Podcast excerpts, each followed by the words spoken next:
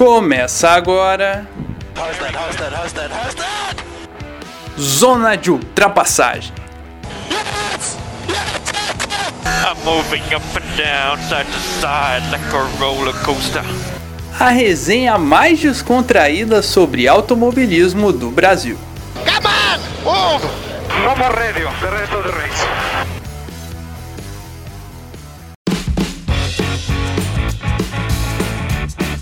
Fala galera, bom dia, boa tarde, boa noite, boa madrugada para você que está escutando esse podcast. Está começando o Zona de Ultrapassagem número 14, trazendo tudo o que aconteceu nesta corrida maluca da Itália. GP de Monza foi absurdo em todos os sentidos, uma corrida extremamente maluca com a vitória de nada mais nada menos que Pierre Gasly para a emoção e a alegria deste apresentador João Guilherme Rodrigues que está falando com vocês. É um prazer ter vocês aqui com a gente, nosso episódio 14, sempre ao lado com Gabriel Salaf, João Ren e o nosso querido piloto Gustavo Frigoto, começando aqui a nossa aventura de número 14. E como sempre, aquele convite especial para você. Vá lá nas nossas redes sociais e nos siga arroba Zona de Ultrapaz no Twitter e arroba Zona de Ultrapassagem no Instagram. Vai lá, dá a sua seguida, curta o nosso trabalho, estamos todos os dias lá trazendo o melhor do automobilismo para você. Gabriel Soaf, no seu primeiro bom dia, boa tarde, boa noite, boa madrugada. A gente sabe que tem gente que escuta nas madrugadas o nosso Zona de Ultrapassagem e eu queria saber de você o seu destaque desse final de semana de automobilismo, com poucas corridas, né? Mais a Fórmula 1, também a NASCAR, mas o seu destaque aí desses três dias loucos do esporte a motor. Fala JG, fala todo mundo que tá escutando o podcast, João Rain, Gustavo Frigoto. Eu sou uma das pessoas que escuta de madrugada quando estou editando esse programa, inclusive. É, o meu destaque vai para a brilhante performance da equipe italiana em Monza, né? A AlphaTauri. Para quem não sabe, a AlphaTauri é italiana, né? A gente ouviu o hino da Itália pelo segundo ano sendo tocado em Monza. Dessa vez não com a Ferrari, a Ferrari que não deu tanto vexame porque saiu antes, mas é o destaque do ano já, né? O Gasly ganhar a corrida da forma que foi, da loucura que foi. E hoje, pela primeira vez nesse programa, a gente vai poder falar de um defeito na Mercedes. Então a gente tá muito feliz, muito empolgado. Gustavo Frigoto, inclusive, estava falando isso antes da gravação, que é um momento histórico aqui para nós. É isso aí. E João Ren, meu contato contigo diretamente dos nossos estúdios em Portugal. Fala aí o seu destaque pra gente. Fala JG, fala Sawaf, Gustavo. Então, o meu destaque não podia ser outro, né? Acho que os nossos destaques aqui vão ser todos iguais, porque não tem como, né? Pierre Gasly surpreendeu, trouxe alegria para os nossos corações uma belíssima vitória. E a maior da Itália venceu dessa vez, né, pessoal? Ô, louco, aí não. Pera aí, só, uma, só um detalhe. Eu tava com essa piada preparada para fazer desde os treinos livres, mas eu não imaginava que eu ia fazer essa piada com o Gasly ganhando. Eu ia falar isso porque é, o Gasly ficou em sexto, mas não, o Gasly foi ganhou. Alpha Tauri honrou a Itália nesse final de semana no GP de Monza. Gustavo Frigoto, como é que você tá, meu querido piloto? Semana que vem tem corrida sua, a gente vai falar muito disso no bloco 2, mas conte o seu destaque nesse final de semana de corridas. Olá a todos. Meu destaque da corrida, primeiramente, vai para Tom Christensen, o diretor de prova desse famoso, vai ficar famoso por muitos anos no GP da Itália, eu tenho certeza. Tom Christensen, que no primeiro acidente, na primeira parada em lugar perigoso, ao invés de ele chamar um virtual safety car, queria deixar a corrida na mesmice, não. Ele foi lá, entendeu nossa necessidade, chamou o safety car e depois, na batida, quando ele poderia ter chamado um safety car e não ter paralisado, porque o carro já poderia ser rebocado, ele parou a corrida e nos proporcionou uma largada nova. Eu voto para Tom Christensen em todas as corridas. Eu achei uma atuação perfeita e isso produziu emoções em um GP que até então estava leite com. E punição no Cara, Hamilton em o- todas as corridas também. Punição no Hamilton em todas uma as corridas. salva de palmas pro Tom Christensen, uma salva de palmas. Ele mandou muito bem. Ele fez a corrida ficar emocionante. E galera, foi como o Gustavo disse, essa corrida vai ficar marcada pra sempre aí na história, vai ser comentada por anos, porque ó, a gente teve um vencedor improvável, Gasly. A gente teve punição tosca pro Hamilton, né? Porque foi um erro grotesco da Mercedes, não só da Mercedes, como da Alfa Romeo, porque o Giovinazzi também parou nos boxes quando o box estava fechado. E a batida do Leclerc que causou todo esse reboliço também, parando, dando bandeira vermelha. E daí todos os pilotos fazendo uma relargada parada, como é de costume, no início da corrida, não na metade como foi ela. E já começando falando do Gasly, né, galera? Gasly, vitória, a gente comentava na semana passada, um ano depois dele ter perdido o melhor amigo, dele ter sido rebaixado, fez uma baita prova no GP da Bélgica e uma semana depois ele consegue essa vitória. Como a gente disse, o Gasly evoluindo cada vez mais, mentalmente mais forte, amadurecido e a gente tá vendo que ele tá cada vez melhor e hoje, pô, de longe, a melhor prova da vida dele, a primeira vitória na Fórmula 1, Pierre Gasly de 22 anos. 26 anos depois, a França volta ao lugar mais alto do pódio em Monza. E se a gente semana passada falava que o Gasly teve a, a, prova prejudicada pela bandeira amarela, hoje, hoje, no caso, você gravando domingo, mas em Monza, ele foi muito ajudado, caiu com uma luva para ele. Porque ele, com Raikkonen, Latifi e Leclerc, tinham parado antes do Magnussen abandonar. E o Magnussen também parou no melhor lugar possível, né? Na frente dos boxes. Por isso que os boxes estavam fechados e gerou a punição para o Hamilton e para o Giovinazzi. Então foi tudo perfeito, porque o Gasly tinha acabado de sair do pit, acho que ele saiu na volta mesmo que o Magnussen abandona. E ele tava. Se, por exemplo, decreta a bandeira amarela, todo mundo entra e todo mundo sai, ia todo mundo sair na frente dele. Só que ia ficar todo mundo junto. O que aconteceu? Deu tempo de ficar todo mundo junto, aí todo mundo foi pro box enquanto ele tava ali. Tanto que ele e Raikkonen foram lá para cima. E aí que vem o piloto conseguir se impor, além do carro estar muito bem, né? A AlphaTauri fez um grande final de semana, né? Desde a sexta-feira vinha com tempos muito rápidos. O Kvyat na primeira sessão foi em quarto, se não me engano, e o Gasly também lá em cima na, no segundo treino livre, só no terceiro que foram um pouco mal. Na qualificação ficaram devendo, mas dava para ver que a AlphaTauri vinha com um carro muito rápido para esse final de semana. E isso se comprovou, e o Gasly foi lá e mostrou o piloto que é, porque até mesmo quando a gente viu que ia ficar entre Sainz e Gasly, depois que o Stroll fez aquela burrada lá, a gente achou que o Sainz ia chegar, porque, pô, não é segredo para ninguém que o carro da McLaren é mais caro que o carro da AlphaTauri. Não é segredo nem pro Gasly. E ele conseguiu segurar, ele conseguiu se manter, porque o Sainz tirava um pouco e ia lá e mantinha esse um pouco, abria um pouquinho, e nisso ia. Demorou pro Sainz colar ali com um segundo, só chegou na última volta. Ou seja, foi um baita no trabalho do Gasly. E, óbvio, o azar que ele teve com a bandeira amarela com o safety car semana passada veio em dobro. Não vou dizer em dobro, mas veio com uma luva, né? E não dá para você dizer que era a tática dele, não. Era a tática ali, pô, parar antes, bota pneu duro e tenta passar o mais que der no pit. Veio o Magnussen, veio o box fechado e veio tudo que beneficiou o Gasly. E é nessas horas que a gente vê a estrela de alguém, né? O Gasly sempre foi um cara promissor para a Fórmula 1. E acontece as coisas com quem é predestinado, com quem merece a vitória. O Gasly, por tudo que ele passou na Fórmula 1, merecia muito essa vitória. Exatamente. O, o Gasly é o cara que foi rebaixado, foi né, muito criticado, foi queimado lá na Red Bull. Eu achei até que ele ia mandar um chupa Helmut Marko no final da corrida, porque mas, é, enfim, ele realmente sofreu muito, foi né, totalmente criticado aí por tudo que aconteceu e deu essa volta por cima. O Salve falou né, também do amigo dele, o Anton Hubert. E aí ele conseguir fazer isso na AlphaTauri, que é uma equipe menor, conseguir hum, ter essa sorte também incrível né, dele parar e na volta seguinte tudo aconteceu. Kevin Magnussen aí, né? O, metade do bicho do Gasly vai pro Kevin Magnussen por essa ajuda maravilhosa e também segurar, né? Porque muito piloto já ficou na liderança e não conseguiu aguentar. A gente tem um exemplo, podemos falar depois também do Stroll, que ele era o cara para vencer a corrida, mas ele não conseguiu aguentar ali e até foi passado pelo próprio Gasly. Então, a gente vê que, que o cara conseguiu encarar bem a situação, ser um piloto é, de personalidade e vencer. Então, acho que um mérito enorme aí do Gasly sensacional, né? Acho que todo mundo ficou emocionado e feliz aí pela vitória dele, até os próprios pilotos no final, né, cumprimentando ele, todo mundo indo cumprimentar ele, foi incrível. Até o Charlinho, que já tava quase indo para casa lá depois de ter abandonado, foi lá mandar um, abraço para ele, então incrível. Quer falar antes do Gustavo? Todos nós devemos nosso bicho ao Magnussen. Todos nós. Nós queremos agradecer alguém por as coisas emocionantes, além do diretor de provas, que o Gustavo já falou na abertura, é o Kevin Magnussen que parou o carro no lugar certo. Tudo que ele foi certinho, né? Ele ainda parou ali. Ele que estacionou, não foi uma casa de parar ali. Eu acho que se os pilotos da Fórmula 1 quiserem corridas mais emocionantes, eles vão parar em lugares perigosos. é esse o lema. E também outra questão que eu queria ressaltar, eu acredito que na verdade o Max Verstappen e o Albon eles foram rebaixados e na verdade agora a equipe A da Red Bull é AlphaTauri. Imagina o que faria o Verstappen com o carro do Gasly. Você só imagina, provavelmente estaria disputando o título.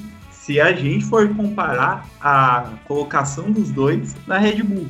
Então, na verdade, brincadeiras à parte, a AlphaTauri está com um carro muito bem equilibrado por ser uma equipe B. Como o Toro Rosso já fizeram isso em algumas circunstâncias, inclusive em 2008, que eles estavam com um carro melhor que a Red Bull principal, muito melhor, inclusive. Então, é um excelente trabalho para uma equipe que é a equipe B, que não tem os mesmos recursos, que não tem o mesmo suporte de patrocínio da equipe principal teoricamente não era para ter o mesmo nível de pilotos, né? Porque o Max Verstappen a gente sabe que é um monstro e o Albon foi o cara que substituiu o Gasly que não estava tendo um bom desempenho na Red Bull. É muito legal essa questão do piloto é ressurgir, renascer das cinzas, provar o potencial dele. Eu acho que ele está evoluindo bastante nesse processo Gasly. É, o Kvyat, a gente vê que não está ainda no ritmo dele que tá fazendo número na Fórmula 1. Infelizmente, o nosso menino torpedo, nem mais torpedo ele é. Então, meus parabéns pro Gasly, meus parabéns para a equipe da Toro Rosso e meus parabéns pro motor Honda, né? Porque se anos atrás o motor Honda era um motor que estava bem defasado em relação aos outros anos, ele venceu na pista que mais exige motor numa equipe B. Então há de se pensar também qual vai ser o futuro aí da Honda para os próximos anos. Vamos ver se ela vai ser desejada por outras equipes também, tá se caminhando para um bom projeto. Só queria destacar que a transmissão da Sky Sports, onde eu tava vendo no streaming totalmente oficial, pessoal, falou que até o cara que faz o teste do Covid pra equipe, pra AlphaTauri, tava comemorando com eles a vitória da corrida. Então é sensacional o clima que tava lá. Não, foi muito bonito, né? Até os mecânicos lá faltaram abraçados cantando o hino da Itália.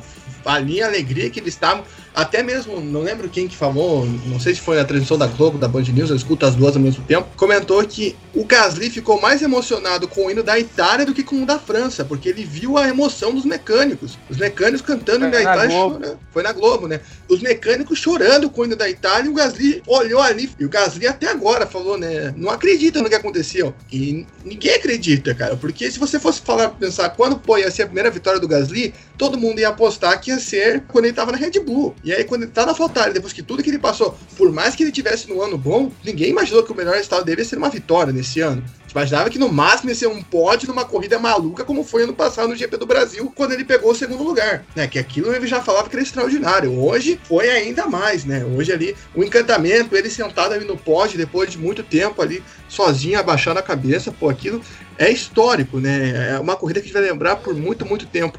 E só para completar o que o Gustavo falou, o. Dá pra ouvir meu pai berrando? Eu pra ouvir levemente, achei engraçado. Enfim, continuando. Só para concluir o que o Gustavo falou, em 2008 a Toro Rosso teve a primeira vitória, que foi com o Vettel em Monza, igualzinho o que aconteceu hoje. E naquela temporada a Toro Rosso ficou na frente da Red Bull no Mundial de Construtores. Tá bom que a Red Bull ainda estava se formando, mas não era intenção, né? A Toro Rosso ficou em sexto com 39 pontos e a Red Bull ficou em sétimo com 29 pontos, 10 pontos a menos. O melhor lugar da Toro Rosso foi o primeiro lugar e o melhor lugar da Red Bull naquela temporada foi o terceiro lugar no Canadá com o Mark Webber. Eu tinha puxado aqui exatamente isso para dizer que alguns pontos interessantes dessa vitória do Gasly da AlphaTauri justamente isso. Digamos que a Toro Rosso, a AlphaTauri voltando a vencer, a última tinha sido o Vettel em 2008. E mais uma coisa interessante é a gente olhar para a classificação da AlphaTauri. Ela é a oitava no campeonato de construtores com 47 pontos. Desses 47 pontos, 43 são do Gasly e apenas 4 do Kvyat. Isso mostra a disparidade que o Gasly está tendo em relação ao companheiro de equipe. Está sendo um monstro, está engolindo o Kvyat e também mostra que o russo está cada vez pior na Fórmula 1 também. E já mudando aí de assunto, outro ponto interessante é a McLaren no pódio de volta com o Hamilton sendo punido. Então, quando o Hamilton é punido, a McLaren chega no pódio e hoje com Sainz no segundo lugar. E justamente aproveitando o pódio da McLaren, vamos falar a classificação aqui da corrida. O primeiro Gasly, né? Segundo Sainz, terceiro Stroll, fechando o pódio. Quarto Norris, quinto Bottas, sexto Richard, sétimo Hamilton, oitavo Ocon, nono Kvyat. Décimo Pérez, fechando a zona de pontuação. Aí décimo primeiro Latifi com a Williams, 12º Grosjean, 13º Raikkonen, 14º Russell, 15º Albon, 16º Giovinazzi.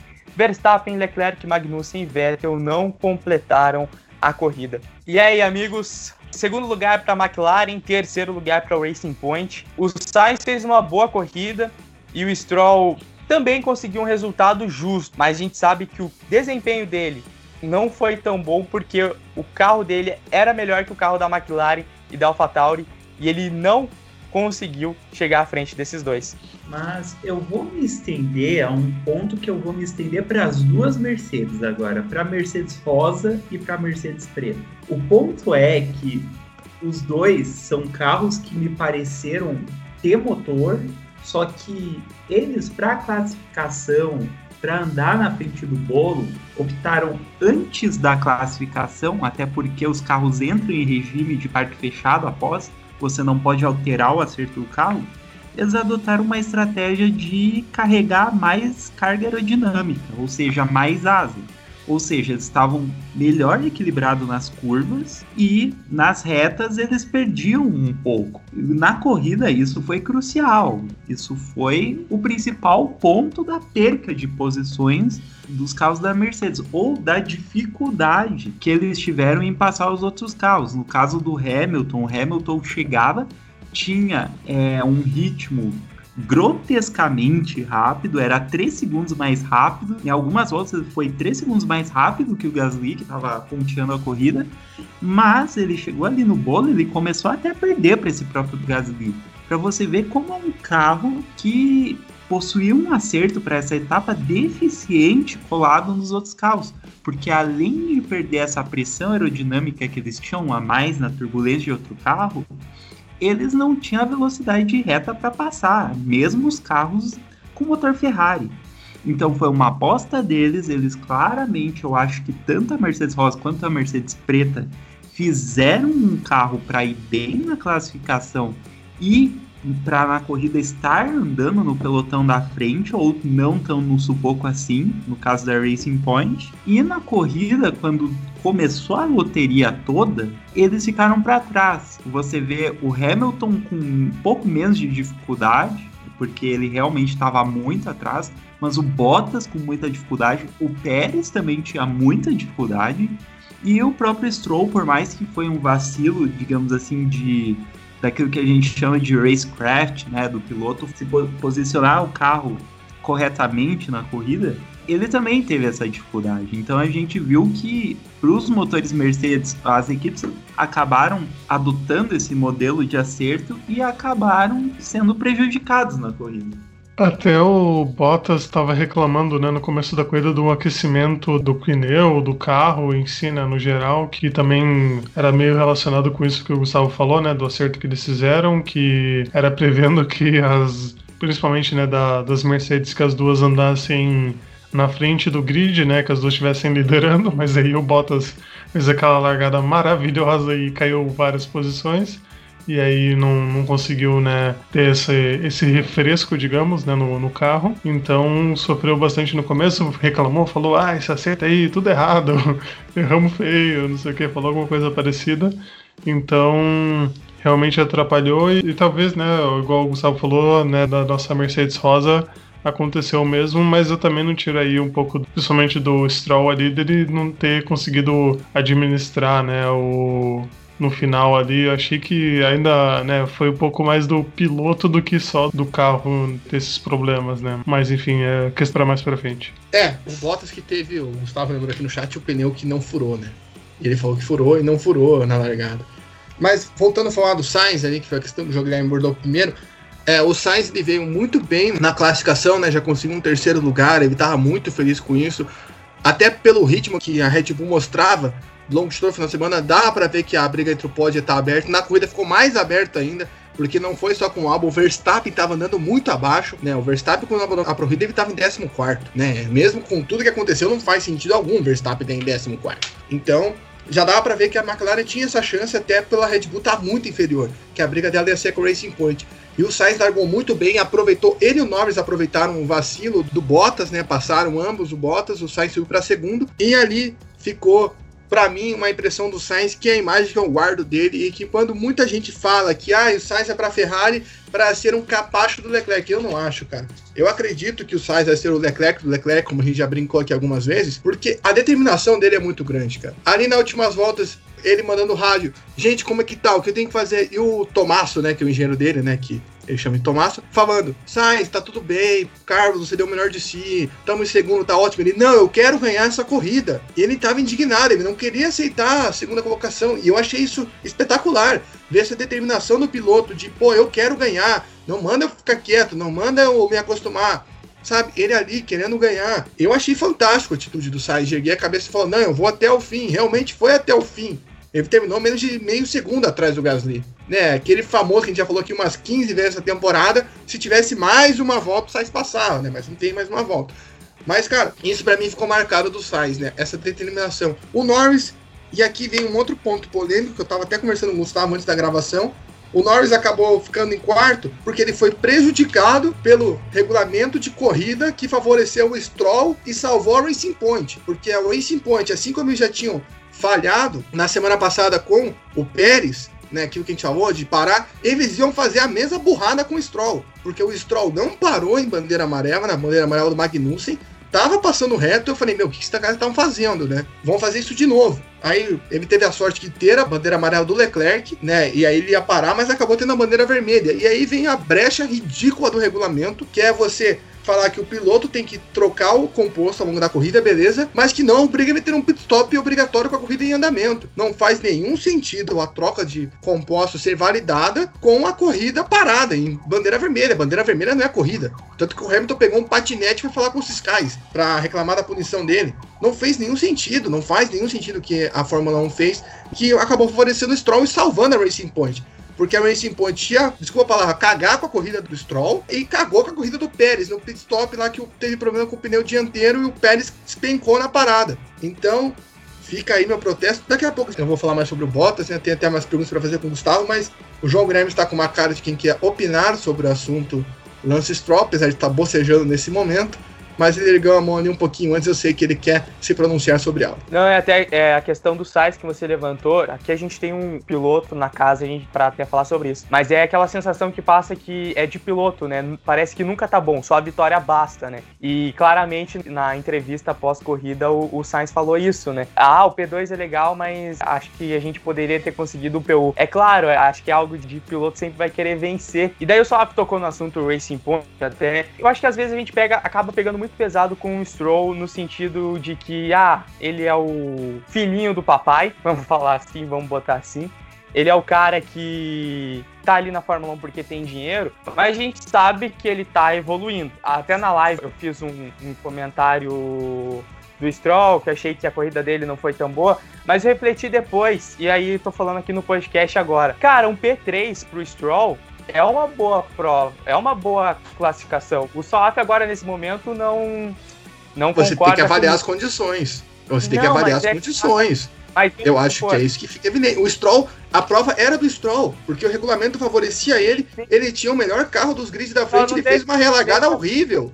Deixa não eu dá. perder o, o caminho do, do meu raciocínio aqui, o Stroll, ele já é um cara que já conseguiu um pódio na Fórmula 1. É um cara que a gente tá vendo nessas circunstâncias do carro que ele tem lugar sim na Fórmula 1 e às vezes a gente acaba pesando mais o comentário por, por conta disso. Ah, ele é o filhinho de papai, só corre ali porque o pai dele paga. Mas a gente tem que ver que o cara tá evoluindo. É claro, pelas circunstâncias hoje, pelo carro que ele tem, ele poderia ser o primeiro. Fez uma cagada na largada, na volta da largada, mas mesmo assim não tira, não é demérito nenhum a P3 ali. Eu acho que às vezes a gente pesa muito nisso. Então, na minha opinião, Stroll tá evoluindo. Hoje conseguiu um baita resultado, por mais que poderia ter sido melhor, poderia mas acho que às vezes a gente acaba pesando um pouco no comentário porque ele tá ali na Fórmula 1 porque o pai dele paga, mas não, ele é um bom piloto também, a gente não pode negar isso. Eu opino um pouco na opinião de todo mundo, pegando um pouco da opinião do Salaf e do JG também. O Stroll sim foi beneficiado pelo regulamento em termos da posição de pista que ele não perdeu. Mas até então, todo mundo que parou estava com um composto novo. Então, em termos de pneu, ele não tinha essa vantagem. Ele não tinha essa vantagem de desempenho, até porque eu acredito que a McLaren apresentou um carro melhor que a Racing Point esse fim de semana, em termos de stint de corrida. Pelo menos estava melhor acertada para a corrida em termos disso que eu falei, da questão de achar o acerto aerodinâmico melhor para a circunstância. Eu acho que o Stroll sofreu desse problema também, e é claro que aí a gente precisa criticar um pouco o Stroll também, porque ele não tomou as decisões corretas nas duas primeiras voltas, ele perdeu as posições, ele não foi combativo. Porém, eu acredito que sim, a gente às vezes bate um pouco em excesso no Stroll, sim. Ele não é piloto para ser campeão. Talvez seja piloto com um carro muito, muito bom de disputar algumas vitórias. Talvez seja piloto dele se colocar no patamar do Bottas, mas eu não acredito que ele seja ruim a ponto de ah, precisa sair fora da Fórmula 1 agora, já deu o que tinha que dar. Eu acho que ele é um piloto sólido no meio de campo da Fórmula 1. Eu queria só falar que para mim ficou evidente uma coisa que a gente discutiu várias vezes aqui, que foi essa discussão que ainda não acabou de quem vai ficar, que vai ser o Pérez ou o Stroll para vir o Vettel. No fim das contas, eu acho que vai acabar ficando os dois, né? Não vai nem mexer. Mas é isso que pesa para mim, cara. Porque eu penso, se fosse o Pérez ali no lugar do Stroll, eu duvido muito que o Pérez ia perder ali. Do jeito que o Stroll perdeu. Essa é a questão que pesa para mim. Eu não acho que o Stroll tem que estar fora da Fórmula 1. Não, eu brinco. Às vezes ah, o Stroll vai conhecer a Fórmula E, vai conhecer o EC, é brincadeira. Mas eu vejo que o Stroll não é um piloto para estar numa equipe com a Racing Point, que quer projetar voo mais alto com a Aston Martin. A gente sabe disso, que tem um carro que é bom, um carro que pode brigar. E aí o Stroll tem essa chance de brigar, e apesar de, ah, terceiro lugar é magnífico, o Stroll é o primeiro pódio da Racing Point do ano. E como Racing Point, né, inclusive, né, o último pódio tinha sido como Force India. Mas fica, cara, porque você tem essa chance, você tem ali, é uma oportunidade em uma, sabe? É uma oportunidade em uma que você tem a Mercedes lá atrás, a Red Bull andando mal, você tem que aproveitar, que foi o que o Gasly fez, que foi o que o Sainz fez. Ali era a chance do Stroll, o Stroll não chegou nem a brigar pela vitória, acho que isso que dificulta, o Stroll tinha carro para isso, isso que pesa, na minha opinião. Óbvio que tem a galera que julga porque ele é o filho do papai, não sei o quê, tudo bem, essa conversa pra mim já ficou para trás, não acho isso mais. Só que ali, você vê que ele não foi para cima, numa oportunidade caiu no colo dele, literalmente caiu no colo, caiu do céu a chance de brigar pela vitória. E ele desperdiça nisso uma volta, eu acho que pesa. Pesa muito isso para mim, cara.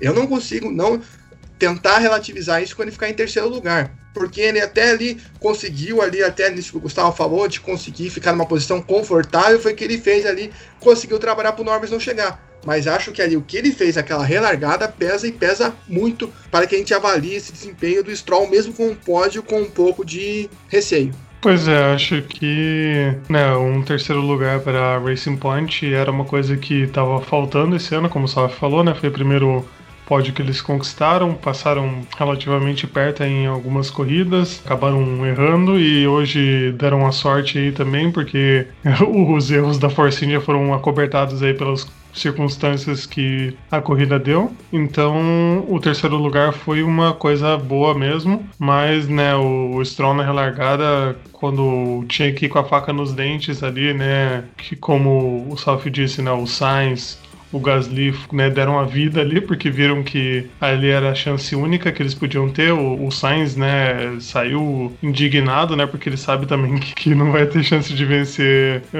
ano que vem, né, quando for para Ferrari. Então, né, foi com tudo, queria essa vitória porque né, também né, o resto da temporada vai ser difícil de conseguir. E o Stroll não pareceu ter entrado com esse espírito ali, ou não sei né, o que aconteceu mas realmente ficou um pouquinho, saldo levemente negativo, mas lógico que assim quando você vê numa análise depois lá no final da temporada, você vai ver que o terceiro lugar foi bom para eles. E até o como a gente sabe, o Stroll não fez uma boa largada na volta, o Bottas não fez uma boa largada no início da corrida, né? Eu acho que é o assunto que a gente quer discutir também, porque já não é a primeira vez nessa temporada que o Bottas comete esse erro e hoje acho que foi de todos a pior largada dele nesse ano, porque ele começa em segundo e já cai lá para sexto. Então, mais uma vez aí o Bottas não indo bem, o desempenho de corrida como adiantado o Gustavo não foi bom. E aí, Gustavo? Vamos falar do Bottas aí, porque até quando o Hamilton é punido, como foi o caso hoje, ele não consegue ter o destaque que ele tem que ter, porque tá na melhor equipe da Fórmula 1. Não, eu acho que ele conseguiu descontar para o Hamilton. Acho que ele assumiu a segunda posição no campeonato e fez o que tinha que fazer. Só que não, né? Ele realmente não conseguiu aproveitar. Ele tá pecando muito nas largadas. Não é de hoje, praticamente metade das corridas, tudo bem. Tem a desculpa dele largar em segunda e largar na farofa na maioria das corridas. Até tem, mas do jeito que ele tá largando ele tá largando muito mal, ele não tá sabendo acertar seu carro, ele provavelmente tá tentando é, alguma coisa diferente do acerto do Hamilton para auxiliar mais o jeito de guiar dele e também para tentar buscar uma vantagem em cima do Hamilton. Ele classifica bem, ele classificou muito bem, ele não tomou um décimo do Hamilton nessa pole, mas em termos de desempenho de corrida quando ele fica atrás, a Mercedes não é carro para seguir os outros carros, não é carro para brigar ali em quarto, quinto, sexto. É, a Mercedes cai, o carro se desgasta, o pneu se desgasta, a Mercedes é acertada para andar na frente. Se você cai para terceiro ou mais para trás, esquece, sua corrida já era. Então, o Bottas para ele ter um ritmo de corrida bom, como a gente viu ele ter na Inglaterra, que ele seguiu de perto o Hamilton em outras etapas também, na Áustria, quando ele ganhou, ele precisa estar no pelotão da frente com o Hamilton. Se ele perde na largada, esquece. A gente não pode esperar um Bottas combativo. Isso é problema do próprio Bottas. Aí a gente não pode culpar, ah, não, porque a Mercedes é um carro deficiente nessas situações. É, mas o piloto é, não está correspondendo à altura do acerto do carro, para o que ele se propõe.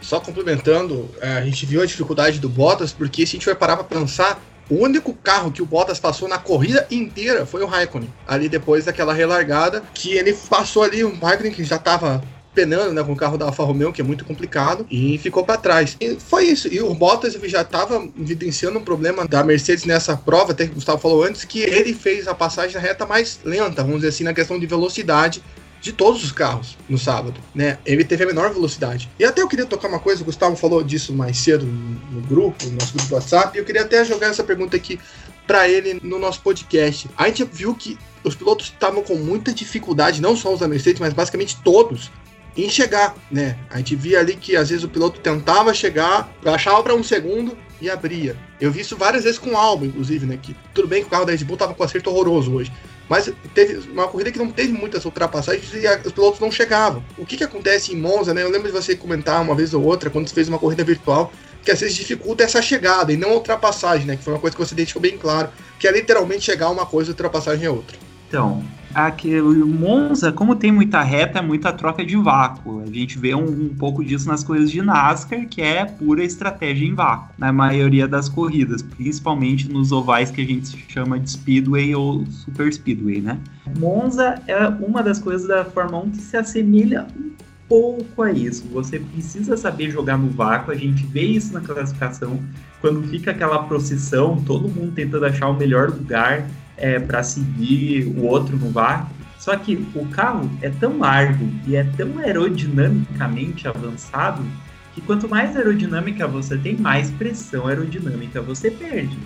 E um carro com tanta aerodinâmica, se perde um pouco disso, é como se tivesse com metade da asa dianteira danificada ao ficar tão perto de outro carro. Em Monza, como tem muita reta, o que você faz? Você baixa um pouco a asa do carro para fazer o motor ter mais velocidade final. Se você não faz isso, o que acontece? Você não tem velocidade de reta, você não consegue tanto ultrapassar como se defender das ultrapassagens. E é a situação da Mercedes. Eles conseguiam abrir nas curvas para o carro de trás não vir atacar eles, mas eles não conseguiam chegar em definitivo para atacar nas retas. Isso acontecia com todos os carros, essa falta de pressão aerodinâmica, e nesse caso, a Mercedes, até saindo da parabólica, era mais rápida, porque conseguia sair mais rápido das curvas de altas, mas com outros carros.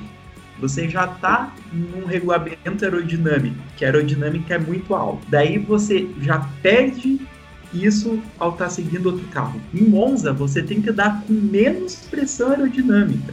Ou seja, qualquer pouco que você perde, vira um sabão pilotar no carro. vira uma coisa louca controlar esses carros, uma curva que você sai a quase 250 km por hora. Que é a Isso parabólica. aconteceu com o Leclerc, não? Foi E basicamente. foi o que aconteceu com o Leclerc. A Ferrari já está desequilibrada pro e pode ter certeza que eles sacrificaram mais aerodinâmica ainda, porque o motor da Ferrari não anda, então eles estavam tentando, é, nesse sentido, é, minimizar essa perda e provavelmente foi isso que aconteceu com o Leclerc. Erro dele, com certeza, em não ler a situação, mas dentro do que ele estava tentando guiar o carro, era isso que tinha para janta. Então é exatamente isso que acontece com todos os carros da Fórmula 1, principalmente quando você não tem aerodinâmica suficiente para superar essa perda de seguir os carros, né? E daí a gente viu na corrida, tanto o Jafone quanto o Burt na transmissão da Globo falando que Monza era difícil de ultrapassar. A Fórmula 1 tá num regulamento tão atravancado com essa questão aerodinâmica que Monza, que teoricamente seria a pista mais fácil de se ultrapassar, porque tem muita reta, tem vários pontos de DRS e tem freadas bruscas onde você pode ultrapassar na frenagem, se torna uma pista difícil de ultrapassar. E eu não entendo isso. Monza é um dos circuitos mais fáceis de se ultrapassar do calendário, se não mais. Se tá difícil ultrapassar em Monza, olha, gente, as próximas corridas, se não acontecer uma loucura e se o Tom Christensen não for diretor de prova, a gente vai ter mais corridas que prometem um pouco ser uma procissão, sim. É porque até no começo da prova a gente viu uma procissão, né? Antes do Magnussen estacionar o seu carro ali na entrada dos boxes, opa, peraí que vou estacionar aqui meu carro para a corrida ficar mais legal. Havia uma procissão, porque a gente não tinha nenhuma ultrapassagem. Acho que se eu não me engano, eu posso ter errado aqui, tá falando besteira, mas a única ultrapassagem, tirando ali o começo que foi a largada, foi no álbum em cima do Leclerc. É, e do Giovinazzi. E no Giovinazzi também. Giovinazzi, Não, o álbum no Giovinazzi e depois o álbum no Leclerc. álbum foi só o álbum que passou. É, porque o álbum ah, acabou se envolvendo naquele choque lá no início, daí ele caiu um pouquinho, ultrapassou o Giovinazzi e o Leclerc. Mas tirando isso, era uma procissão ali na frente, ninguém ultrapassava ninguém. Aí o Magnussen fez essa solidariedade a, a nós, né? Essa caridade, obrigado, Magnussen. E daí a prova começou a ficar emocionante. E, pessoal, vamos entrar aqui em outro assunto já. Antes da prova começar, a gente teve. Na verdade, isso já vem de semanas aí, que é a despedida da Williams, da família Williams, né, da Fórmula 1. Hoje a Claire Williams fez a sua última corrida, ela que é a única mulher chefe de equipe dentro da categoria, e hoje ela fez a sua despedida da Fórmula 1. O Salaf aqui comentou off, até antes da gente começar a gravação que o Latifi e o Russell fizeram uma homenagem para ela ali no rádio, né? Agradeceram, tudo foi bem bonito. E depois a gente acabou vendo. Pô, a Claire Williams, né? A família Williams saindo da Fórmula 1 aí. Hoje quase, quase, né, Salaf? Por pouco o Lightfield não conseguiu um pontinho ali, por pouco ali. Ele terminou na 11 posição. Isso para Williams é muito bom, né? Mas faltou pouco ali para um pontinho para se despedir legal da Fórmula 1, né? Não, sim, ainda mais se você parar pra pensar que o Latifi terminou em 11 já, mas quando uma corrida terminou 11 carros, que foi na Áustria, né? Então nessa vez tinha 17. Então, pô, foi muito marcante, realmente, né? Ia ser muito legal se o Latifi. Ia ser triste porque o Latifi ia pontuar antes do Russell, né? Porque o Russell ainda não pontuou na Fórmula 1, a gente tem que lembrar isso. Mas acho que é um fim de uma era, né? Acho que esses ciclos familiares vêm e passam, né? É o jeito que as coisas funcionam, óbvio que é bonito, é lindo, você vê a história do Frank Williams, ver o que ele se dedicou, né, à Fórmula 1, ver tudo que ele fez. Pô, tem um documentário dele na Netflix que eu acho sensacional. Tem a história da mulher do Frank Williams, né, de tudo que ela sofreu Vejam. quando o Frank Williams... Se não Hã? viu, vejam, porque é muito É, bom veja. mesmo. Se, quem não quem tá escutando aqui e não viu, veja porque é sensacional. Porra, Tem a história- Vacilo, né? Dá mais atenção pra mulher também, né? Não, mas é, não é o drama dela com o Frank como chefe de equipe, é o, é o drama dela na época do acidente do Frank Williams. Também, também. Foi, foi principalmente essa época que ela meio que pirou e tal, que ela escreveu o livro dela, e tem até um livro escrito por ela. É o fim de um ciclo. É emocionante, é triste. É uma família que adquiriu respeito, tem o nome, tanto que o nome da equipe vai continuar sendo Williams, né? O pessoal que comprou a Williams garantiu isso. Não sabemos por quanto tempo, mas o nome da equipe não é para mudar, assim como o da McLaren nunca trocou, né? Depois que Bruce McLaren faleceu. Até hoje é McLaren. Então acho que é um ciclo. é- a vida é feita de ciclos e a Fórmula 1 cada vez mais vai se estruturando, tanto que a última garagista a gente sabia que uma hora isso ia acontecer. E aconteceu. É, gente, a era das garagens, infelizmente, se foi há um bom tempo, na verdade, né? Por mais que o Frank tivesse ali, a Claire tivesse ali, fosse meio é, family business, a gente ainda tinha um conglomerado, digamos assim. Né? Uma equipe de Fórmula 1 hoje é um conglomerado, né? Mas eu acho uma das opiniões mais injustas que os fãs têm sobre a Fórmula 1 em si, a opinião contra a Claire Williams. Não, mas a Williams tá. A Williams tá se arrastando esse ano. Culpa da Claire Williams. Pô, o que, que você sabe sobre uma equipe de Fórmula 1? O que, que você sabe sobre o processo do desenvolvimento de uma equipe? O que você sabe sobre o que é desenvolver um carro de Fórmula 1? Você sabe quem são os integrantes, ao menos quem são os integrantes dessa equipe? Quem é o chefe de aerodinâmica? Quem que é o chefe dos engenheiros? Todo mundo que compõe a construção do carro como é que você vai botar a culpa numa pessoa só que, por mais que tenha um cargo muito importante, por mais que organize muita coisa ali dentro, como é que você vai botar toda a culpa só nela? Ah, foi projetado um carro ineficiente, a culpa é da chefe de equipe? Peraí, pera um pouco, sabe? Então, é claro que a Claire pode ter seus pontos positivos, seus pontos negativos, poderia ter talvez alguém mais competente que ela, mas porra, dava para ver que ela era uma pessoa que assim como o pai, ela respirava automobilismo. Ela estava tentando dar seu melhor ali para administrar a equipe. E se o próprio Frank visse que, pô, ela não serve muito pro negócio, não chamaria ela em primeiro lugar. Frank Williams é um dos caras que mais conhece de Fórmula 1 ele iria saber se alguém era competente ou não. E conhecendo a personalidade do Frank, a história do Frank, que a gente sabe por fora, mas a gente conhece das notícias, das entrevistas que ele deu, ele jamais contrataria alguém que não fosse competente. O Frank Williams sempre é um cara que gostava de vencer. E a Claire, ele só chamou ela para esse cargo porque ela viu competência nela. Então, eu acho que a galera tem que parar um pouco de ódio e analisar certas situações. Ela sofreu muito ódio. Até comentando sobre o documentário da Williams e o documentário da Fórmula 1 que o Gustavo não gosta tanto, a gente vê que a Claire, ela, a Claire Williams, ela não foi preparada para ser uma chefe de equipe ela foi preparada para trabalhar no universo da Williams. E tanto que ela assumiu várias posições dentro da equipe, ela foi assessora de imprensa, inclusive.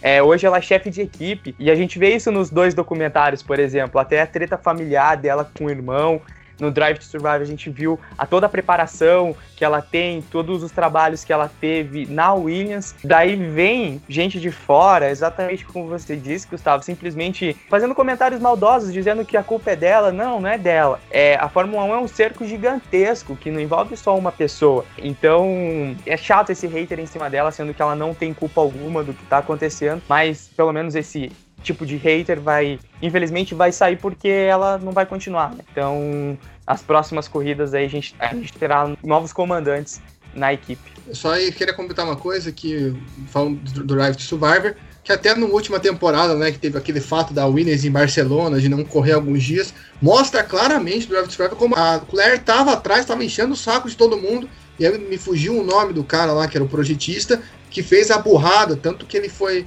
demitido. O Gustavo fez uma cara de quem sabe o nome dele.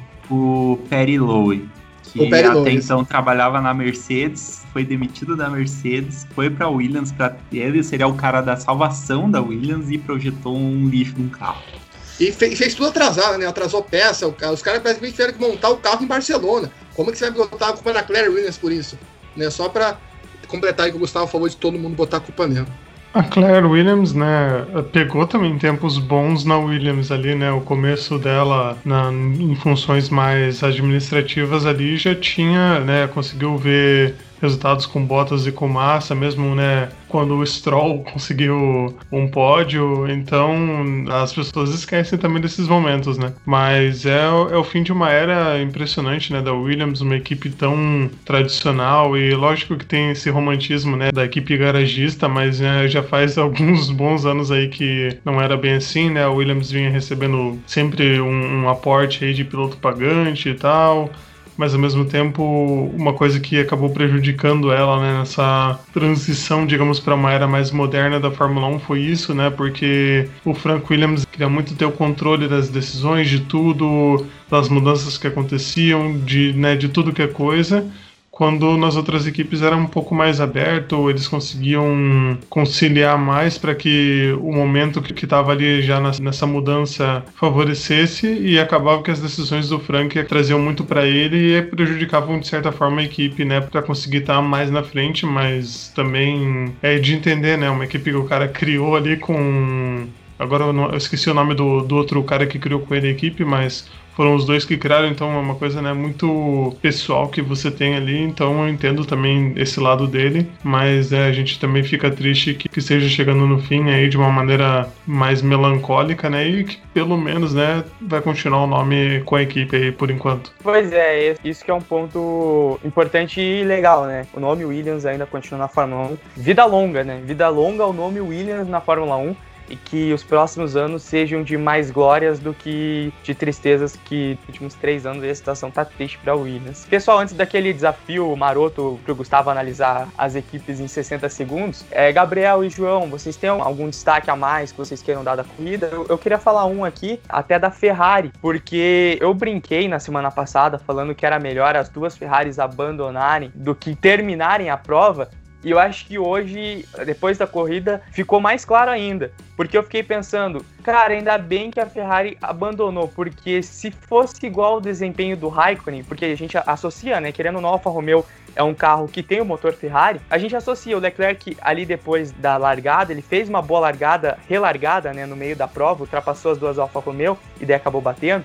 Mas a gente tem um exemplo do Raikkonen, porque ele estava ali na segunda posição, depois que o Leclerc bateu, segunda ou terceira, agora não lembro, mas aí ele foi caindo o grid inteiro. E eu acho que a Ferrari teria o mesmo desempenho. Então, ainda bem que as duas Ferraris abandonaram, triste pelo acidente do Leclerc. Na hora até deu preocupação, mas a gente sabe que os carros atualmente da Fórmula 1, questão de segurança, são ótimos. Mas realmente, ainda bem que os dois abandonaram, porque o Raikkonen estava lá na frente e depois caiu e foi ultrapassado até pelo Grosjean. O Grosjean ultrapassou o Kimi Raikkonen ali uma hora. E é isso, esse é um destaque aqui que eu queria colocar. Não sei se vocês têm algo para complementar antes que o nosso querido do Gustavo faça aquele desafio dos 60 segundos. O Raikkonen ele chegou a disputar com o Gasly, inclusive, né, na relargada, né? Depois da bandeira vermelha, ele ficou aí na curva ali, né? Depois da primeira variante, na pau a pau ali com o Gasly, depois ficando para trás, né? Eu queria complementar que essa questão da Ferrari, o Leclerc perdeu uma grande chance de repetir o que ele já fez em outras corridas, né? Como no GP de Silverstone, que ele foi pro pódio, né? De ele conseguir ali trabalhar. E eu acho que o Leclerc ia ter condição, de, pelo piloto que ele é, de se manter ali em cima, mesmo com um carro horroroso, e acabou perdendo essa oportunidade. E eu queria destacar só a Renault, que foi muito decepcionante, né? Pela semana passada a gente esperava que a Renault apresentasse resultados melhor em Monza, né? Porque em Spa eles foram muito bem e, e em Monza ficaram para trás. Tanto que o Ocon mostrou isso, né? No rádio, a equipe foi comemorar, Ocon, P8, parabéns, você fez uma grande performance, blá, blá. ele falou, não foi uma boa. E ainda cortaram, ainda mesmo discutiram no rádio e falaram, não, a gente fala isso no escritório, né? Isso aqui não precisa falar aqui, ou seja, a Renault ali ficou um clima bem estranho ali com esse rádio final, né? Porque o Ocon viu que, pô, no oitavo lugar, sendo que quem ganhou a foi o Gasly, que anda, vamos dizer, atrás ou no mesmo nível que eu normalmente. Ele falou: opa, tem alguma coisa de errado, eu não posso encontrar com o oitavo lugar, sendo que eu podia estar lá em cima. Eu ia também falar sobre a nossa querida Renault, que eu também imaginava que eles fossem ter um desempenho um pouco melhor, talvez brigar ali por um quarto, quinto lugar, né? Eu imaginava que fosse ser um pouco mais à frente mas acabaram talvez devendo um pouco, até pelos vários abandonos, é, era de se imaginar que eles ficassem mais na frente, né, esses carros de rendimento menor que estavam na frente, que eles né, poderiam ter ficado na frente, mas enfim, né, não, não sei exatamente o que aconteceu. E também da fusão, não sei o que, vai acontecer exatamente, que anunciaram hoje, assim, meio de supetão, do final da equipe Renault, né? Que vai virar Alpine. Saf tem informações aí? É, Alpine é o nome da linha de carros esportivos da Renault, né? Desde os anos 60, tanto que na modalidade esportiva eles já disputam com o nome Alpine, né? É igual a Toro Rosso virar Alpha Tauri, é só um segmento a mais dentro da própria empresa, né? No caso, da própria Renault. Não é nada de muito diferente, não. A que muda é que o carro vai ser azul agora, vai voltar a ser azul o carro da Renault. O que eu acho é diferente a questão do quanto o nome agrega, né? Tem mercados que a Alpine realmente não tem presença. Tem muito brasileiro que não ouviu falar da Alpine, mas, por exemplo, o nome Renault carrega peso. Tem muita gente que compra carro da Renault. Então, questionável. Preciso entender um pouco melhor qual é a estratégia por aí talvez querer desvincular um pouco o nome Renault, querer ficar com o nome Renault em cima da era vitoriosa, com Alonso, dos anos 80, quando eles desenvolveram Turbo, ou talvez seja, ah, a gente vai sair um pouco de mansinho, a gente vai continuar na Fórmula 1 como Alpine, mas a gente vai tirar um pouquinho do orçamento aqui e a gente vai ficar como desenvolvedora de motor. Porque se por um lado a Renault está fazendo um ano razoavelmente bom, onde ela consegue brigar pelos pontos com constância, às vezes o Richard incomoda um pouco mais, por outro lado a gente vê uma McLaren com o mesmo motor à frente. Então isso também pesa um pouco com certeza. E a Renault tá ali estagnada no quinto, sexto lugar nos construtores faz um tempo já. Pô, será que não dá pra continuar Renault e daí só entrar o carro azul? Porque, pô, dá uma saudade daquele Renault azul e amarelo do Alonso. Eu vou te contar, hein, amigos. Para mim, eu lembro aquele carro, me lembra a infância, não tem como. Podia continuar Renault e, e ser azul e amarelo de volta. Eu acho que todo mundo iria gostar. Gustavo Frigoto, chegou o seu momento. Se vira no 60 para falar do desempenho das outras equipes na corrida. Red Bull, Renault, Haas e Alfa Romeo.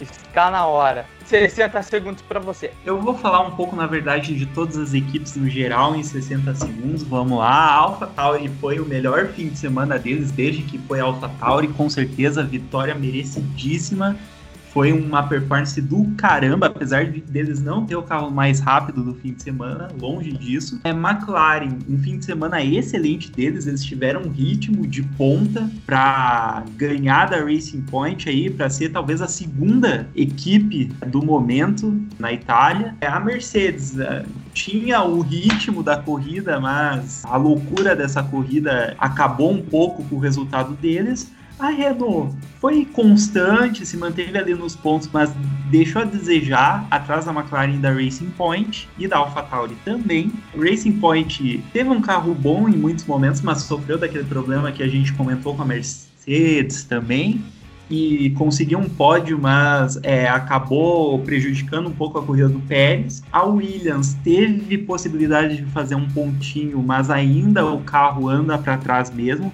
porém achei que o ritmo de corrida deles foi um pouco melhor que o da Alfa Romeo.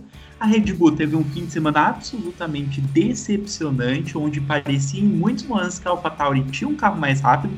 Claro que teve as loucuras de corrida, mas eles não pontuaram, isso é impressionante. A Ferrari se arrastou completamente, foi a decepção do fim de semana, por mais que a gente achou que eles realmente não eram competitivos. E a Haas é mais do mesmo também, brigando pelo final do pelotão, um pouco mais rápido que Alfa Romeo e Williams, mas no lugar errado, na hora errada. Perfeito, Gustavo. Eu acho que não deu um minuto, mas caso não tenha dado, Salaf, você acelera um pouquinho para dar um minuto, tá? Você faz o fast lá na edição, aí fica a voz do Gustavo bem rapidinho. E para finalizar o assunto Fórmula 1, vamos passar a classificação dos pilotos e dos construtores também. Vamos a ela. Hamilton primeiro com 184 pontos, segundo Bottas com 117, Verstappen é o terceiro com 110 pontos, Stroll assumindo a quarta posição com 57, Lando Norris quinto também com 57, Albon com 48, Leclerc com 45, Gasly com 43, Sainz com 41 e Ricciardo fechando a décima posição com 41 pontos também. Já nos construtores, a Mercedes lidera com 281 pontos, a Red Bull tem 158, a McLaren é a terceira com 98, a Racing Point tem 82 pontos, quinto a Renault com 71, Ferrari é a sexta com 61, AlphaTauri chegou com 47 e é a sétima, Alfa Romeo tem dois pontos, em nono a Haas com um ponto e a Williams é a décima colocada sem pontuar na Fórmula 1 nesta temporada. Então bora, galera, bora pra F2, saindo da Fórmula 1, continuando nesse universo mais na F2. No sábado, Mick Schumacher venceu, vitória do alemão, segundo lugar para Luca Giotto e terceiro para o dinamarquês Christian Lundgaard. Os brasileiros, Pedro Piquet terminou na 12 posição, Felipe Drogovic na 16 e Guilherme Samaia foi o 21 colocado. Gabriel Soaf, os destaques desta corrida para tu. Destaque, eu achei, o Drugo fez uma corrida muito ruim, já falando de cara do brasileiro mais espera, vamos dizer assim, né? Ele largou muito mal, perdeu posições, Teve um novo conflito dele com o Matsushita, inclusive, ali uma parte da corrida. A largada do Mick Schumacher, que foi espetacular não tem nem palavras. Ele que ainda bateu na sexta-feira no treino qualificatório, largou em sétimo na largada, já estava na primeira curva em segundo. E ali ele contou com a sorte que o Callum Inlet, que estava bem na corrida, tava para vencer. Sim, ele morreu o carro na saída do pit stop, né? Aí o Schumacher acabou passando ele, assumindo a liderança, não perdeu mais. O Willard ainda conseguiu voltar, né? Voltou em último. O Willard voltou atrás do Samaya, inclusive, né? E o Samaya já tinha até parado, inclusive na hora que ele volta atrás do brasileiro. Ele volta, consegue escalar, o pilotão ainda termina ali se eu não me engano, na sétima colocação, terminando um lugar mais acima. O Schwartzman, que é um cara que tá brigando pelo campeonato, ele largou mal, né? Ele tava em 14, tanto ele quanto o Zon não fizeram boas posições. O Zon ainda fez uma corridaça de recuperação, largou em 17 e terminou em quinto. Né? O chinês que a gente sempre fala aqui, que é um grande ponto positivo da Fórmula 2. E o Schwartzman, ele tava em 14, ele conseguiu no box ganhar posições, mas depois perdeu o ritmo, acabou terminando em nona corrida.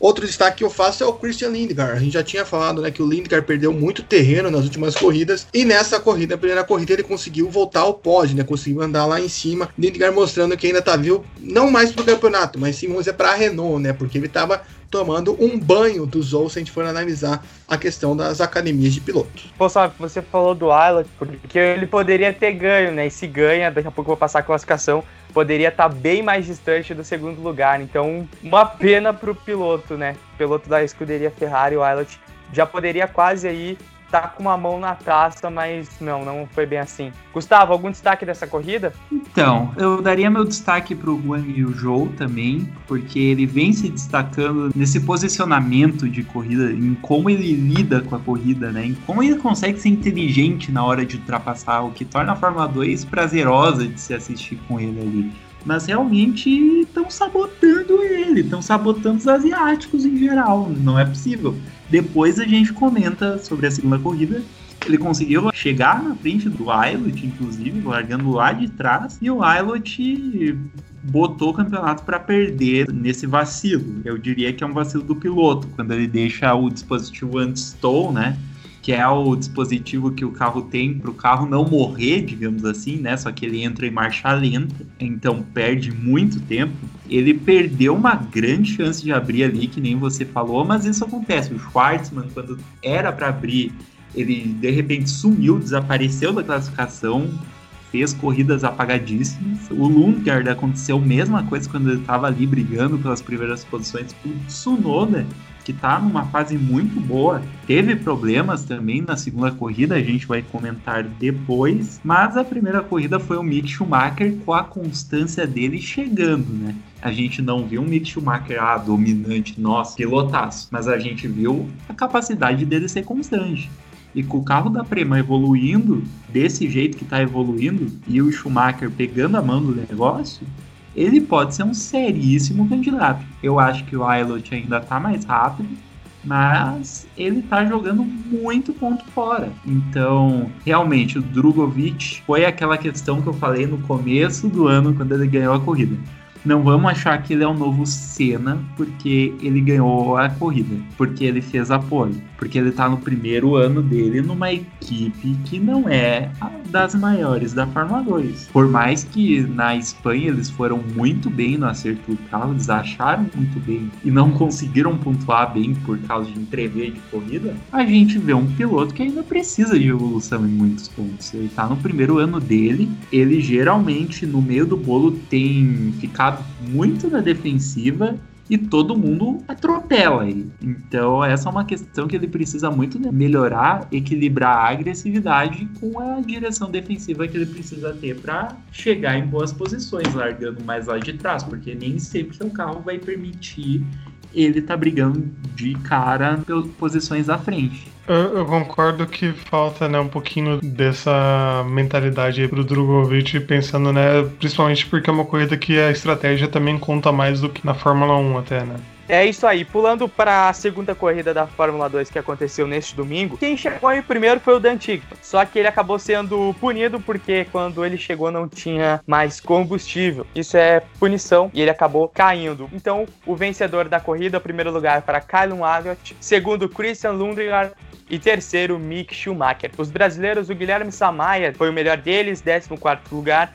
17 para Pedro Piquet e Felipe Drogovic acabou abandonando a prova. É, João, você que acompanha a corrida, os destaques. JG é uma corrida que teve menos emoções do que a corrida 1, né? Mas, né, como você disse, o Ticton liderou de ponta a ponta, não teve muitos problemas, ele passou já no começo da corrida, né? Na reta já passou o Deletraz, que era o pole position, e dali não saiu, né? Não saiu da primeira colocação, mas acabou tendo falta de combustível para análise da FIA depois da corrida, e se você não tem essa quantidade de combustível para fornecer, você é desclassificado classificado e foi o que aconteceu com ele. Eles são informados aqui que tem que ter pelo menos 800 gramas de combustível, que não tinha no caso. Então, punido, o Ailot venceu. O Ailot, que apesar de não ter feito uma corrida um boa, acabou vencendo aí, né? Ganhando essa vitória da segunda, que é importantíssimo pro campeonato, né? Para ele se manter na briga com o Mick Schumacher, que encostou de vez, né? Agora, um cara que é muito regular, né? Conseguiu aí mais um pódio com essa desclassificação do Ticton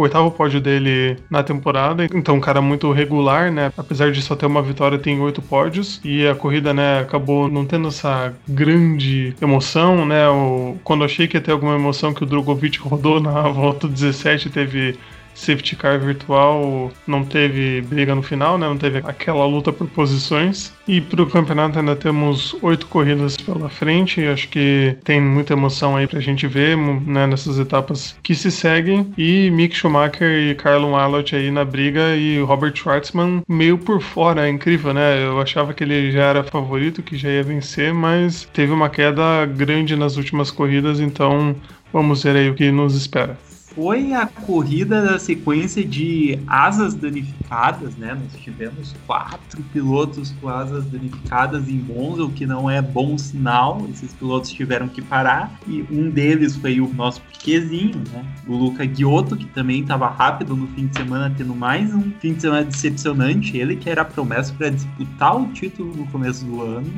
É, a gente vê o Ailot com um pace bom, mas também muita sorte. Ele deu muita sorte por causa do vacilo da equipe Dans, vacilo com a experiência que eles têm de ter calculado erroneamente o combustível do Tinto, que sinceramente eu não vou muito com a cara do Tinto, então acho que isso é meio karma também pelos episódios que ele nos proporcionou de má índole, digamos assim, nos últimos tempos, né? Mas o campeonato está bem disputado, pelo menos deu uma. Eu acho que até o Lundgaard a disputa promete. São 33 pontos entre o Ailot e o Lundgaard, que está em quinto, campeonato bem bolado é um campeonato de a gente vai ver quem perde esse campeonato primeiro, porque quando o Ailot tá bem, ele eh, comete um erro, a equipe comete um erro, ele vai para baixo. Quando o Schwartzman parece que vai abrir no campeonato, no ritmo de corrida dele na próxima corrida despenca. O Mick Schumacher tá sempre ali constante, mas daí ele se envolve num acidente, cai também. O Mazepin, que não pontuou nessa corrida praticamente, teve um fim de semana muito aquém. Também prometeria brigar e não tá brigando. O Lundgaard, que renasceu nas cinzas das últimas corridas pífias. O Guang e o Zhou, que era para chegar nessa briga, teve problemas mecânicos, infelizmente, porque o chinês está sendo meu piloto favorito da temporada era para estar disputando esse título também.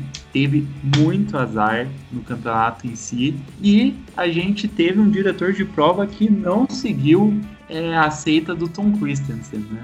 Porque ao invés de dar o safety car, ao invés de ter parado, ter reaberto as emoções da corrida, ele foi lá e deu um virtual safety car num lugar perigosíssimo que o, o Drugo deixou apagar o carro depois do toque com o nosso querido Roy Nissani, né? Ele estava numa posição bem perigosa ali, depois da primeira variante, onde qualquer saída de traseira que o carro poderia rodar por dentro acertaria ele. E também uma posição difícil de tirar o carro, então achei que deveria ter tido um safety car ali, não teve. Mas tudo isso beneficiou bastante o Ilot é, no campeonato, que promete muito nessas três últimas etapas. Beleza, então vamos para a classificação da Fórmula 2. Primeiro lugar para Carlon Aylott com 149 pontos. Segundo, Mick Schumacher com 143. E terceiro, o Robert Schwartzman com 140 pontos. Os três primeiros lugares, os três pilotos da Academia Ferrari. Então vai ter muita disputa aí nesta reta final da Fórmula 2.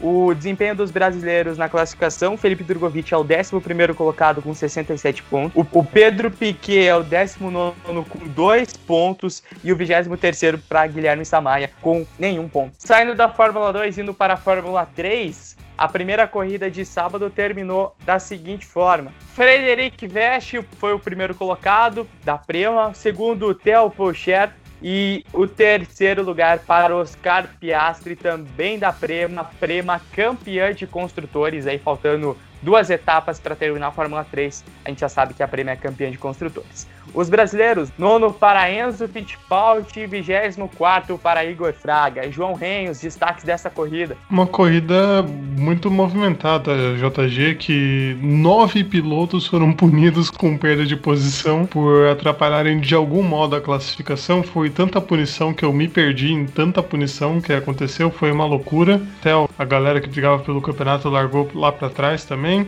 E uma briga intensa entre os pilotos, né, uma sequência de de ultrapassagens e batidas e até na volta 12 o Sebastian Fernandes né, no, nos proporcionou um safety car que movimentou mais ainda né, a corrida. E um destaque para o Oscar Piastri que largou em 15 e terminou em terceiro, né? Um cara que que tá mostrando muita personalidade, um cara que tem, né, aparentemente vem mostrando ter muito talento. E eu dou destaque aí pro Vest e pro Purcher, que também escalaram o grid. O Vest largou em nono e venceu, e o Purcher largou em sexto e terminou em segundo, né? Então, os três primeiros precisaram remar no grid. Eu já falei algumas vezes aqui, né? Eu e o Gustavo, que assistimos mais que a Fórmula 2 e a Fórmula 3 também exigem isso, né? Exigem essa capacidade do piloto de remar no grid, de buscar posições, e esses caras buscaram para ficarem no top 3, então grandes provas, né? Largar em nono e vencer não é todo dia que a gente vê na Fórmula 1, né? Vimos aí uma hecatombe hoje, mas não é muito comum, então impressionante e uma briga intensa que a gente vai ver aí para as duas provas finais também, né, com essa galera. Hecatombe, senti falta dessa palavra nesse bloco 1. Vamos para a corrida 2 que aconteceu neste domingo. Jack Hooks venceu a segunda corrida deste domingo, seguido por Theo Pucher, que repetiu a segunda posição, e Alexis Moira ficou na terceira posição e fechou o pódio. Os brasileiros, o Igor Praga terminou em 17 e o Enzo Fittipaldi em 19 lugar. João, os destaques dessa prova. Destaque que o Belov, que é o piloto era mais desconhecido, nem lembrava que ele estava participando da temporada, foi o pole position, mas também foi só isso que ele fez de interessante na corrida, porque ele já caiu para terceiro na primeira reta da prova, com o Zendelli ficando com a liderança e o nosso querido Enzo Fittipaldi ficando em segundo segundo, que era uma esperança aí, ele que largou, né, em segundo, e a gente imaginava que ele pudesse brigar, mas acabou furando o pneu e tendo que parar, que acabou, né, acontecendo isso na volta 7, quando ele estava brigando com o Zendelli por posição, brigando pela liderança, e a liderança acabou, naquele momento, até ficando com o Liam Lawson, que aconteceria, né, de novo entregarem a liderança para alguém, mas, né, não foi ele que venceu, mas também aconteceu, né, do Novalak bater no Piastri na volta 10, 10, e aí os dois saíram, casaram safety car virtual. E aí que o Hughes assumiu a liderança, né? Virou líder, que dali também não saiu. Então, o que movimentou também mais a corrida não foi nem tanto a briga pela vitória, mas a briga pelo campeonato. Porque o Piastri abandonou quando ele estava ficando na frente. E aí depois o Sargent, que tava brigando, também teve problemas. Então, né, o Sargent e o Vest se tocaram, o Sargent furou o pneu e abandonou a prova nos boxes. Então, tudo foi se sucedendo, a gente achando, ah não, um vai ficar com a liderança, o outro vai ficar com a liderança e acabou ficando praticamente no mesmo patamar a briga para as duas provas finais e pegando fogo, né? Acho que é isso que a Fórmula 3 nos proporciona. Emoção, muita briga e surpresas sempre, né? Então, esse é o mais legal aí de acompanhar a nossa querida Fórmula 3 provas emocionantes. Exatamente, João. Porque é muita emoção, porque faltam duas corridas terminar e a classificação é a seguinte: o Oscar Piastri é o primeiro lugar com 160 pontos e o Logan Sargent é o segundo com 152 pontos. Vindo um pouquinho atrás, é o Theo Pocher com 136 pontos, mas a gente sabe que mais distante é mais difícil dele conseguir esse título. Pra gente ter uma noção dos brasileiros, o 18º é o Enzo Fittipaldi com 9 pontos e o 24º para o Igor Fraga com 1 ponto.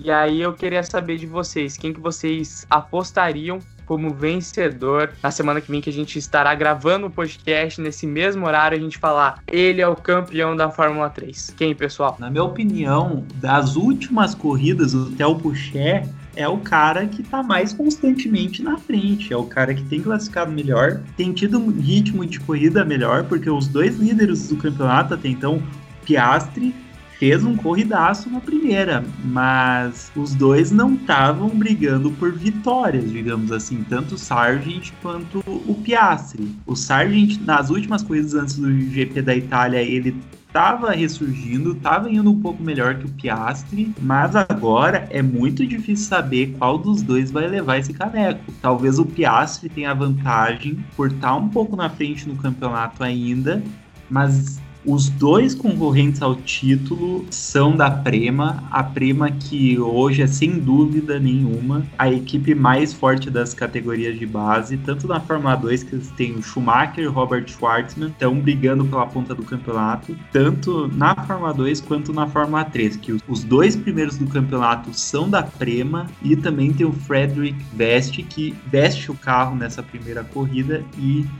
consegue assim um excelente desempenho, uma vitória que ele estava esperando faz bastante tempo desde a Áustria, né? Ou seja, a Prema tá com a faca e o queijo, vai ser difícil pro Pucher chegar suficientemente para ganhar esse campeonato. O Lawson também nessas últimas etapas ficou um pouco de fora dessa disputa. Então vai ficar entre os dois. Eu ainda acho que o Piastri tem um pouquinho mais de ritmo para conquistar esse título, mas na Fórmula 3 é bem previsível. Eu acredito também que o Piastri é mais favorito do que o Sargent. Acho que ele está sendo um pouco mais regular do que o Sargent nos últimos tempos, mas também os dois vêm dando umas vaciladas aí. Então, isso também faz a gente pensar que pode ficar mais aberto, mas esses oito pontos aí podem né, ser importantes para a contagem final para essas duas provas. Né? Pode ser uma vantagem boa para o Piastri administrar, mas é muito aberto, né? Tem muitos fatores aí, estratégia, muitas batidas, problemas problemas, então Mugello promete muitas emoções aí. Você que normalmente não acorda 4 ou 5 da manhã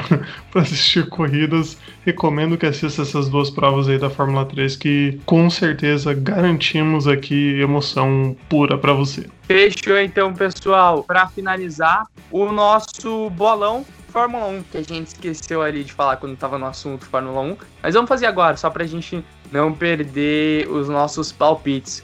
Começando com você, só a pole, primeiro, segundo e terceiro em Mugello. Mugello é louco, né? Porque a gente nunca teve uma prova de Fórmula 1 lá, então vai ser bem louco de ver. Eu vou apostar em pole Bottas, eu vou dar a vitória pro Bottas, segundo Hamilton, e o terceiro eu vou botar o Leclerc. Olha aí! Será a redenção da Ferrari no GP de mil anos da escuderia? Cara, mil corridas. Mil Olha, corridas. eu não sabia Nossa, que a Ferrari era milenária, pessoal. ah, cara, ó, deixa isso aí, eu vou consertar, mas é mil corridas, tá, gente? Não mil anos. João Ren, continua aí com seus palpites. Olha, eu não tenho ideia do que esperar em, em Mugello. Era uma pista que a Ferrari gostava muito de testar, né? Obviamente, né? Porque é perto lá para eles. Então, não tenho ideia do que esperar em Mugello dessa pista, mas acredito que vai ser uma pista aí com algumas oportunidades de ultrapassagem. O Sof até lembra que a pista é da Ferrari, né? Nem me toquei desse pequeno detalhe, mas é isso. Então, espero que a Ferrari aproveite um pouco, né? O fator da pista ser deles, mas vamos ver o que vai acontecer. Então, sem mais delongas, acredito que o vencedor será hum, Max Verstappen, com segundo lugar de hum, Sérgio Pérez e terceiro lugar para Charles Leclerc. E o que mais tem que colocar? Pole position para Lewis Hamilton. É isso aí. Gustavo Frigoto, seus palpites. Para pole, Lewis Hamilton. Infelizmente, acho que tá difícil tirar dele. Para vitória, Verstappen. Segundo, Hamilton. E terceiro, eu diria que Sérgio Pérez. Sérgio Pérez eu diria que seria um bom terceiro lugar. Eu acho que a Red Bull vai bem lá porque tem muita curva de alta. E Eu acredito que o Bottas terá o mesmo problema que de largada ruim e caindo um pouco para trás, ficar ali por quarto, quinto. Eu acredito também que teremos um pouco de procissão se não acontecer uma hecatombe que não aconteceu nesse GP, porque Mugello é uma pista com muita curva de alta. A única possibilidade de ultrapassagem talvez seja na reta principal mesmo, na freada zero, que é uma reta muito longa, de resto é pura curva de alta. É muito mais feito para MotoGP do que para Fórmula 1 esse circuito em virtude disso, no momento, acho. E é isso aí, os meus palpites são o seguinte: olha, na casa da Ferrari, Hamilton pole, Hamilton vence, bota segundo, Verstappen terceiro. Não vou fugir disso. E esses são os meus palpites. Pessoal, fechando então nosso querido bloco 1. Daqui a pouco a gente já começa o bloco 2 aqui, então você não perca, por favor, não saia do seu podcast aí. Só aperte o outro play, que é o play do bloco 2. Então, meu muito obrigado que você acompanhou até aqui. Aproveite esse intervalo aí do bloco 1 do bloco 2 faz aquele favor, segue a gente nas redes sociais, no Twitter, arroba Zona de Ultrapass, e no Instagram, arroba Zona de Ultrapassagem. Aproveita também esse intervalo, pega o link aí, joga no grupo do Zap, joga no da família, dos amigos, daquele pessoal do futebolzinho, sei lá, do pessoal do trampo. Ô, pessoal, a gente tá trampando aqui, mas ó, joga aí o link no grupo e tal. Falar de Fórmula 1 e de automobilismo, né, que é muito bacana. Conto com a colaboração de vocês, nosso muito obrigado e não saia do nosso podcast. Bloco 2 começa na sequência. Muito obrigado, galera, e até daqui a pouquinho.